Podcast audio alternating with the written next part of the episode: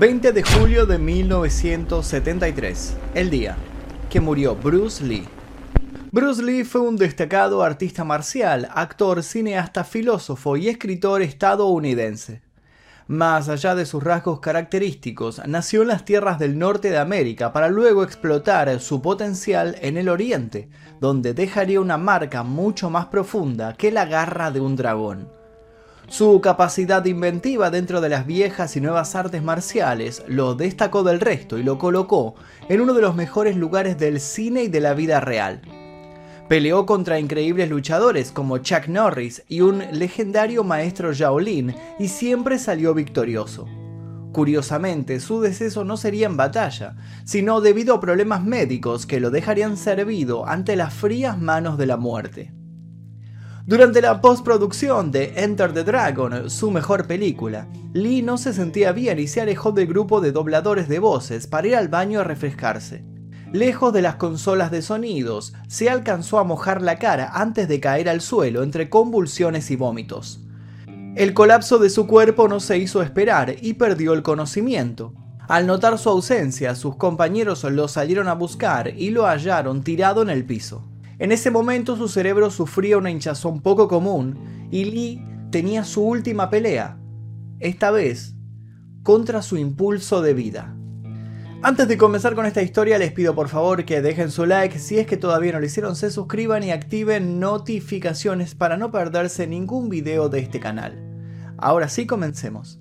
Bruce Lee llegó a este mundo la mañana del 27 de noviembre de 1940 en el Jackson Street Hospital de San Francisco, Estados Unidos. Era el año del dragón de oro en el calendario chino, lo cual procuraba ser un presagio de buena suerte. Su verdadero nombre era Lee Jun-fan, pero sus padres lo llamaban Saifon, que significa pequeño dragón. El nombre Bruce surgió de una enfermera del hospital. Fue una manera de colaborar para que tuviera un nombre que no generara problemas con la partida de nacimiento estadounidense.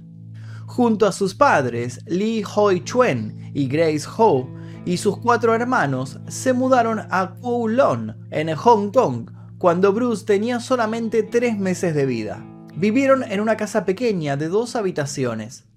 Durante sus primeros años de la infancia, dado el contexto de la ocupación japonesa de 1942 a 1945 por la Segunda Guerra Mundial, permaneció con su familia llevando una vida casi oculta.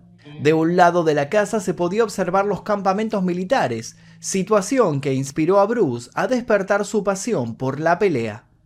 Mientras otros niños saludaban los aviones que cruzaban por el cielo, a él se lo solía encontrar en la azotea, en posición de defensa con sus puños apretados, intentando dar patadas a las aeronaves. De adulto contaría que hacía esto con la intención de derribarlas. El padre de Bruce, Lee Hoi Chuen, era actor en películas cantonesas y comediante. Terminada la guerra, volvió a su trabajo acompañado de su hijo.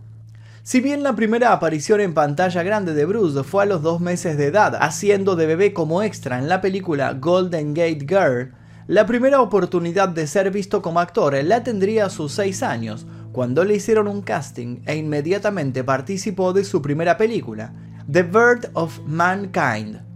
Luego, a sus 10 años, en 1950, trabajó con su padre en The Kid. Rodó alrededor de 20 películas durante toda su infancia. Fue allí donde lo apodaron Lee Siu Lung, que significa pequeño dragón Lee. Asistió a la primaria Taksun cerca de su casa, pero a los 12 años sus padres lo inscribieron en un instituto católico de habla inglesa llamado Colegio de la Salle. Al poco tiempo fue expulsado por mal comportamiento. Al parecer para Bruce la escuela no era lo más importante, por ello se mostraba desafiante y contestatario hacia los profesores. El pequeño dragón había reconocido ser de niño un muchacho que iba en busca de peleas, usando cadenas y lapiceras con cuchillos en su interior. Pero un día, regresando del colegio a su casa, fue sorprendido por una pandilla y recibió una paliza de la cual nunca se olvidaría. A partir de ese momento comenzó a interesarse por las artes marciales. A los 13 años entrenaba y practicaba con su padre de manera más formal las artes marciales chinas de Tai Chi y más tarde las del estilo Wing Chun con el maestro Ip Man. Personaje bastante conocido en la actualidad, por lo menos en el ámbito marcial, por las películas protagonizadas por Donnie Jane, que llevan su mismo nombre. Paralelamente al ser expulsado del colegio La Salle, fue inscripto en otro colegio católico, San Francisco de Javier. En este nuevo lugar había torneos escolares de deportes. Bruce se anotó en uno de ellos y logró vencer en el tercer round y por nocaut al tres veces campeón Gary Elms. Esto inició a Bruce en un mundo en donde estaría acostumbrado a salir victorioso. Mientras por un lado daba golpes y patadas, por otro buscó un cable a tierra y terminó anotándose en clases de baile, lo que luego lo llevaría a convertirse en campeón de cha-cha-cha. En 1959 Bruce participó de una pelea representando a su maestro Ip Man, enfrentándose ante un representante de la escuela Choi Lee Foot. El resultado fue que Bruce terminó con una leve lesión en su ojo, pero su rival quedó inconsciente y también sin dientes luego de una serie de golpes muy rápidos. El incomprendido pequeño dragón terminó siendo denunciado a la policía por los padres del damnificado. Siendo tan problemático, sus padres ya no sabían qué hacer. Decidieron entonces enviarlo con su hermana mayor que vivía desde hacía algún tiempo en San Francisco, Estados Unidos. Bruce para ese momento ya había egresado de la secundaria por lo cual tenía una base válida para comenzar una nueva vida en Estados Unidos. La educación de Lee no solo se limitó al aprendizaje de las artes marciales y al entrenamiento físico. A los 18 años, allá en tierras norteamericanas, estudió filosofía en la Universidad de Washington. Financió su carrera trabajando como asistente de cocina en un restaurante chino y como columnista en periódicos. El conocimiento adquirido durante sus estudios universitarios lo volcó y aplicó a su arte marcial. Le interesaban los pensamientos del taoísmo, de filósofos de Oriente y de Occidente, como Lao Lao Tse y Chuan Tse. Durante ese tiempo Bruce practicaba kung fu y otros estilos en los que predominaba el uso de las piernas.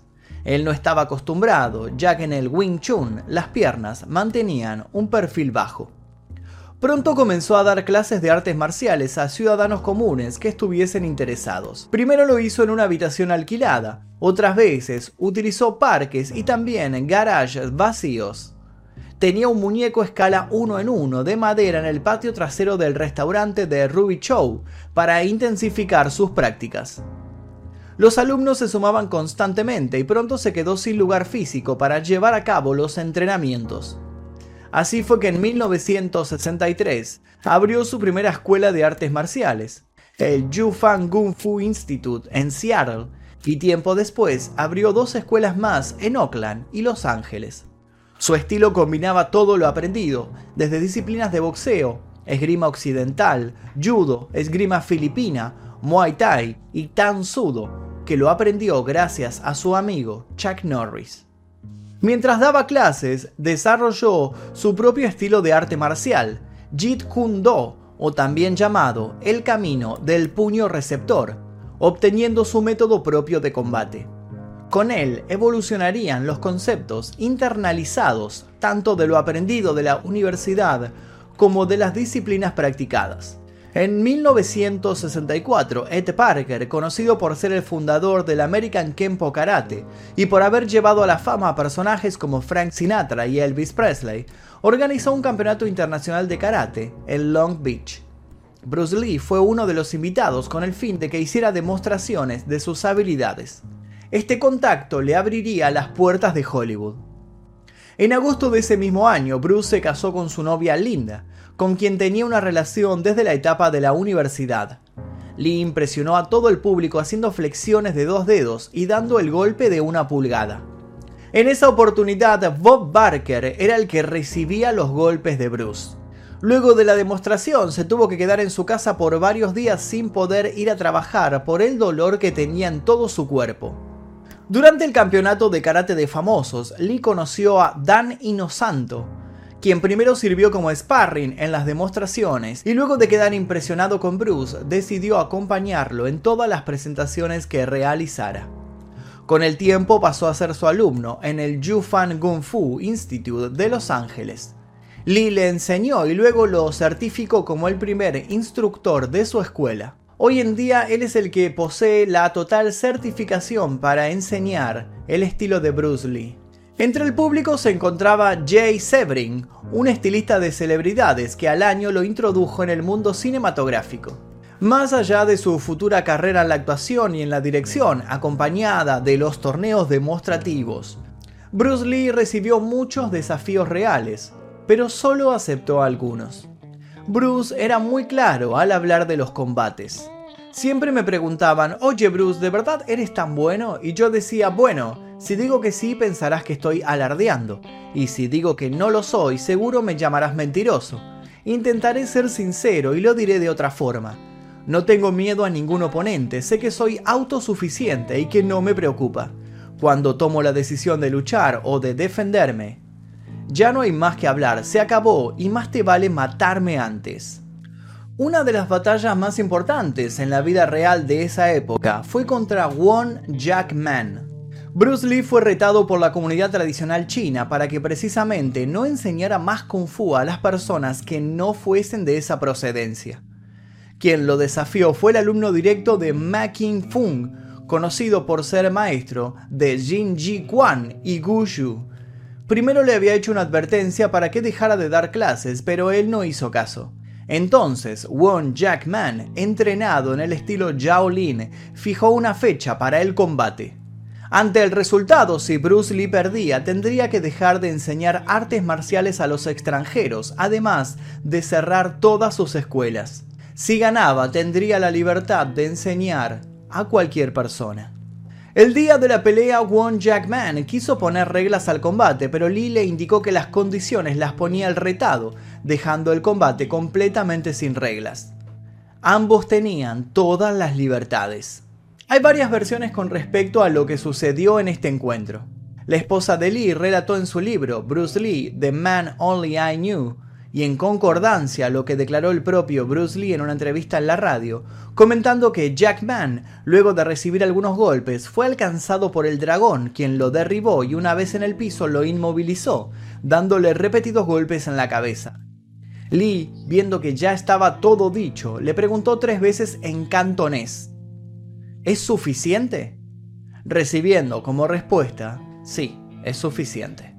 Otras voces dijeron que Jack Mann atacó primero y Bruce respondió con tres puños rectos, aunque solo el primero impactó claramente en su mandíbula. Este se alejó y luego volvió a atacar a Lee alcanzando su rostro. Esto hizo que Lee reaccionara y se lanzara tras él, que parecía huir. Bruce lo atacó tanto que se le hincharon los puños. Luego lo acorraló y Jack Mann se rindió. Ante esta pelea, Bruce Lee notó que había tardado mucho en ganar y su estado físico no era óptimo como él quería. Así que decidió mejorar su condición para aumentar su resistencia. También decidió modificar su kung fu y añadió varios desplazamientos laterales nuevos. Ante la hinchazón que había sufrido, decidió entrenar sus puños con bolsas de arena dura y piedras. Todos estos cambios y mejoras dejaron una base clara en lo que luego se convertiría, dicho por otras personas, en el Kung Fu de Bruce Lee, que años más tarde rotularía como Jeet Kune Do, con una clara evolución en el combate. En 1965 la vida y la muerte aparecerían en la historia de Lee. El primero de febrero junto a su esposa Linda fueron padres de Brandon y a los seis días su padre, Lee Hoi Chuen, dejó este mundo para siempre. Bruce viajó inmediatamente al funeral de su padre y a su regreso, una nueva noticia compensaría esta balanza negativa. Ed Parker lo invitaba a una prueba para Hollywood con William Dossier, el productor de la serie Batman.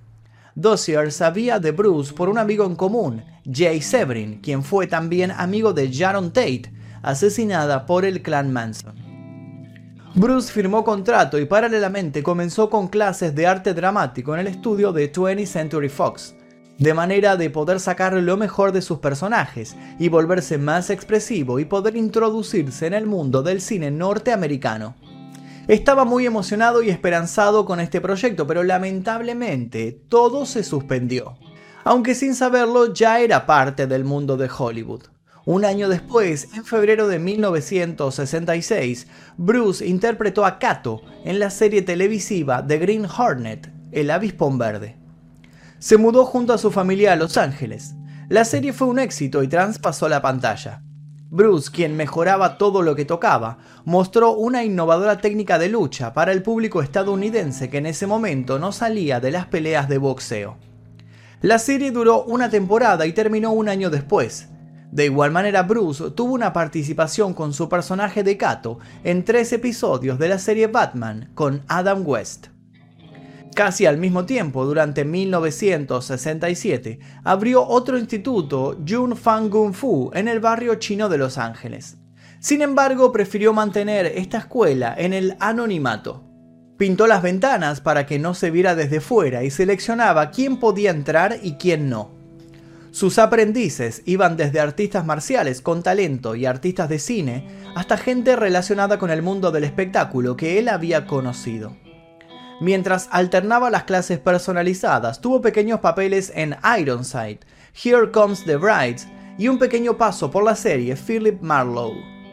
En 1970 se lesionó un hueso sacro de la espalda en un entrenamiento de pesas, por lo que tuvo que someterse a un tedioso proceso de rehabilitación. Permaneció inactivo mucho tiempo, seis meses, sin poder moverse.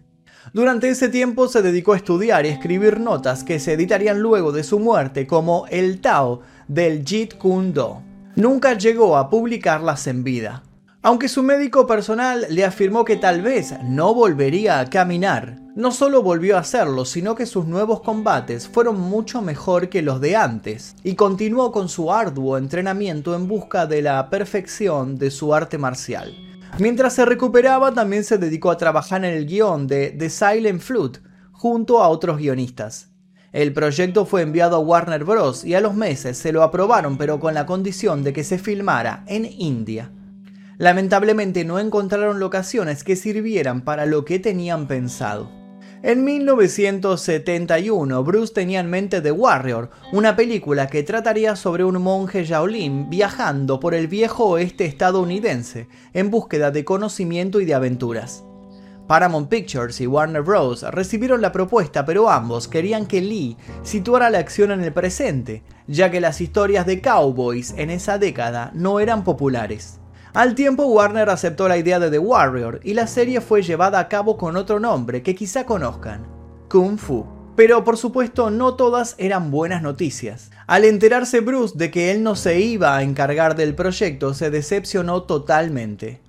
Aunque pareciera increíble, él no iba a ser el actor principal, sino un tal David Carradine, quien no sabía absolutamente nada de Kung Fu, pero tenía algo que Bruce Lee no, rasgos occidentales.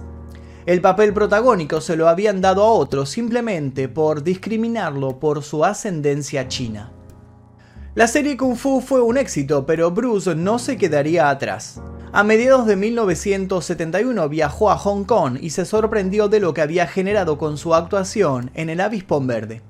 Allí la gente llamaba al programa el Show de Kato. Con la energía renovada y más contento, volvió a su hogar en Los Ángeles y lo contactó un productor de cine en China, Raymond Chow. Le ofreció un buen dinero para un papel protagónico. Él aceptó, pero primero debía terminar con los trabajos empezados.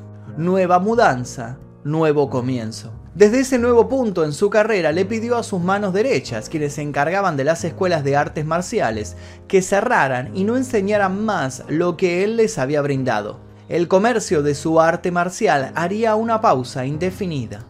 Una vez instalado en Hong Kong, Bruce viajó a Tailandia para trabajar en su primera película, The Big Boss, conocida como El Gran Jefe o Karate a Muerte en Bangkok. Antes de empezar, Lee le dijo al director, voy a ser la estrella china más importante del mundo. Seis semanas después, la película estaba terminada y él se encontraba bastante cansado por las condiciones en las que se habían grabado. La película se convirtió en un éxito rotundo, logrando recaudar más de 3 millones de dólares. Bruce Lee se ganó entonces la corona dorada del cine de artes marciales, convirtiéndose en un héroe nacional en China. La balanza ahora se posicionaba para el otro lado. Los productores se peleaban por su trabajo, pero Lee tenía un contrato firmado y debía hacer dos películas más. Rechazó todo lo que le llegó y se preparó para Feast of Fury, donde demostró la superioridad del kung fu sobre las artes marciales japonesas del karate, el judo y la esgrima samurai. Lo que también demostró es que este film iba a ser mejor que el anterior, recaudando casi 5 millones de dólares en la taquilla. Lee entonces estaba tranquilo. Por fin era una estrella dentro de las batallas, en las pantallas de cine y también en la vida real. Fue entonces cuando Lee declinó varias propuestas y se embarcó en un nuevo proyecto. Él quería dirigir sus propias películas. Se asoció con el productor Chow y ambos crearon la productora Concord Production Inc. De esta manera llegó Way of the Dragon, el regreso del dragón. En este film Bruce fue actor, guionista, coproductor y director, y como si no hiciera casi todo, también se encargó de tocar la percusión en el tema central de la banda sonora. Fue grabada en Roma, Italia, en la parte actoral lo acompañaron la actriz Nora Miao, el actor Bob Wall y el siete veces campeón mundial, el increíble Chuck Norris. Fue en esta película en donde Lee se cruzó con Norris en una espectacular pelea. El film es considerado hoy en día un clásico de las artes marciales, conteniendo el que muchos llamaron el combate del siglo acontecido dentro del Coliseo romano. Unos días después del estreno de Way of the Dragon, que había sido un éxito, Bruce recibió una oferta de 500 mil dólares por parte de Warner Bros. para ser el actor principal y codirector de las escenas de lucha en Blood and Steel, pero a él no le gustó el nombre y pidió que se llamara Enter the Dragon, traducida al español como Operación Dragón. Fue obvio que si tenían 500 mil dólares para ofrecer no iban a tener ningún problema en cambiar el nombre para que él formara parte de este film. Y así nació la primera película de artes marciales chinas, producida completamente en Hollywood. Enter the Dragon comenzó a grabarse en enero de 1973 en Hong Kong. La producción era superior a lo que él estaba acostumbrado a trabajar, el inicio se vio interrumpido por problemas con la traducción del guion, además de algunos conflictos culturales, ya que el equipo americano no quería comer comida típica china, y también había lesiones frecuentes por falta de equipos especiales para garantizar la seguridad en las escenas más arriesgadas. Durante la grabación, Bruce sufrió un corte con una botella y lo mordió una serpiente cobra. Sin embargo, nada frenaba al máximo exponente de las artes marciales. Bruce estaba muy inquieto, quería que fuese todo perfecto. Quería disfrutar de los aplausos y la fama, pero lamentablemente Enter the Dragon se exhibió en Hong Kong seis días después de su muerte. El éxito fue explosivo, recaudó 200 millones de dólares en su estreno, quedando atrás solamente de una película, El Exorcista. Bruce Lee y su fama póstuma invadieron al público norteamericano. Game of Dead fue la siguiente película en su filmografía. Solo había grabado 40 minutos a finales de 1972. El largometraje fue terminado por la Golden Harvest y se estrenó en 1978, haciendo uso de un doble y de malos montajes. Al inicio de este informe hablé de los últimos días de este maestro de las artes marciales, pero ¿cómo fueron en realidad y qué fue realmente lo que le sucedió? Cuando Bruce Lee se despertó su última mañana, era un hombre activo y saludable de 32 años. Durante ese día estuvo en algunas reuniones con productores, luego fue de visita a la casa de un amigo. Cuando se hizo de noche, Bruce Lee se acostó sobre un colchón en el suelo para siempre. Pero el mundo hasta el día de hoy se pregunta cómo fue que murió realmente Bruce Lee. No hubo un golpe de la muerte, espadas, sangres o huesos rotos. Hubo nada más y nada menos que un gran misterio y teorías que perduran hasta hoy. Todo comenzó un tiempo antes, precisamente cuando Lee colapsó en el baño de su productora. Ahí lo llevaron de urgencia al hospital, donde se quejó de un fuerte dolor de cabeza y sufrió convulsiones en reiteradas ocasiones. Los médicos reconocieron los síntomas de un edema cerebral, una afección en la que el exceso de líquido en el cerebro causaba hinchazón y dolor, pero es algo tratable y eso hicieron los doctores. Le inyectaron una droga necesaria llamada manitol. A la brevedad se sintió mucho mejor.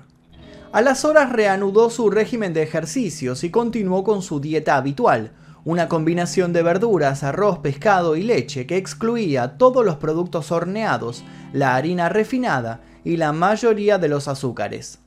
El día de la muerte de Bruce Lee fue bastante movido.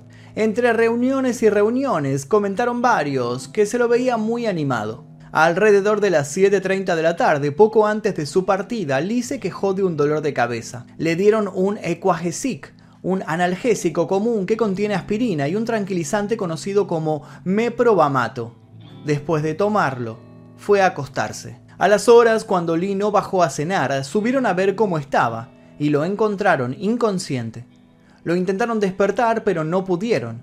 Llamaron a un médico que pasó 10 minutos intentando revivirlo.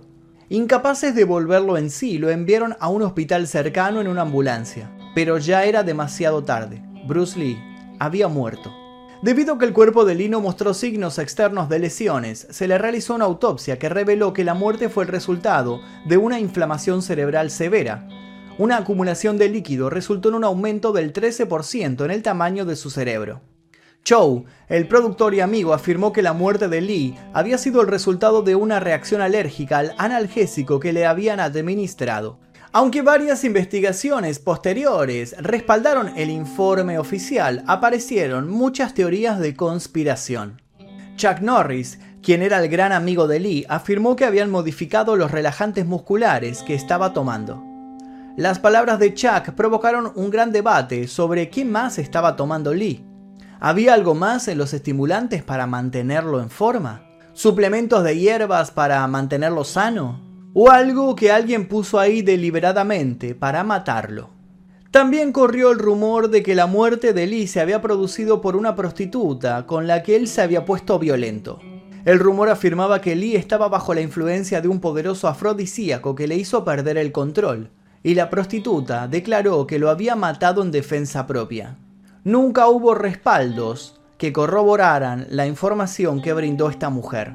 Algunos fanáticos de Lee afirmaron que la dosis fatal de Quagesic fue administrada por Betty Ting Pei, quien fue la última persona que lo vio con vida. Las voces contaron que ella lo había envenenado a propósito y que había estado trabajando para una sociedad secreta que quería a Bruce Lee muerto.